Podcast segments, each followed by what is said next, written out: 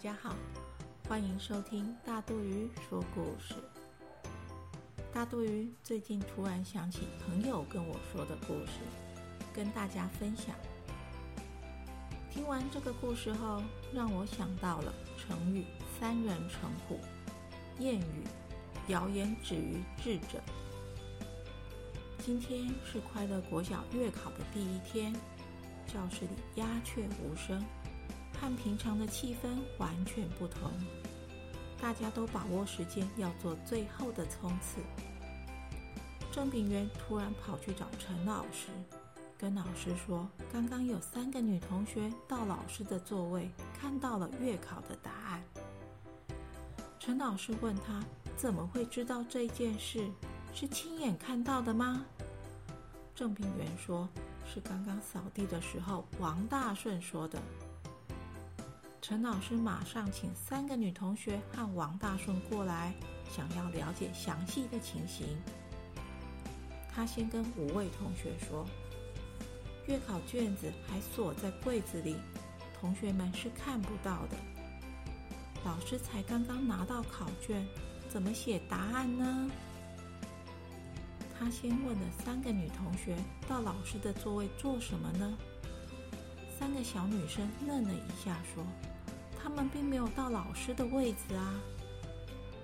接着问王大顺是什么时候看到的，王大顺矢口否认，他根本没说过这件事。郑炳元瞪着王大顺说：“有，刚刚是你告诉我的。”陈老师猜出大概是怎么一回事，赶紧说：“现在弄清楚了，没这回事，大家不要乱说话。”赶紧回座位复习功课吧。陈老师心想：三人成虎，必须将这件事立即澄清，避免小朋友乱传话，否则后果就不堪设想。考完试后，赶紧也借机告诉同学：谣言止于智者。三人成虎这个故事是。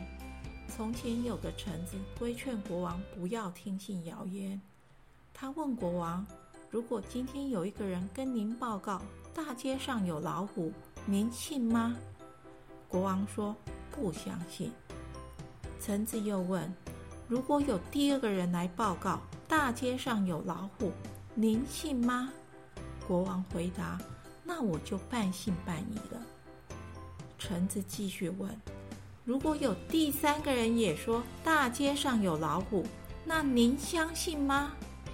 国王回答：“那我就不得不信了。”臣子接着说：“大街上本来就不会出现老虎的，但谣传的人一多，就让人不得不信了。”谣言止于智者，是说有智慧的人能判断是非。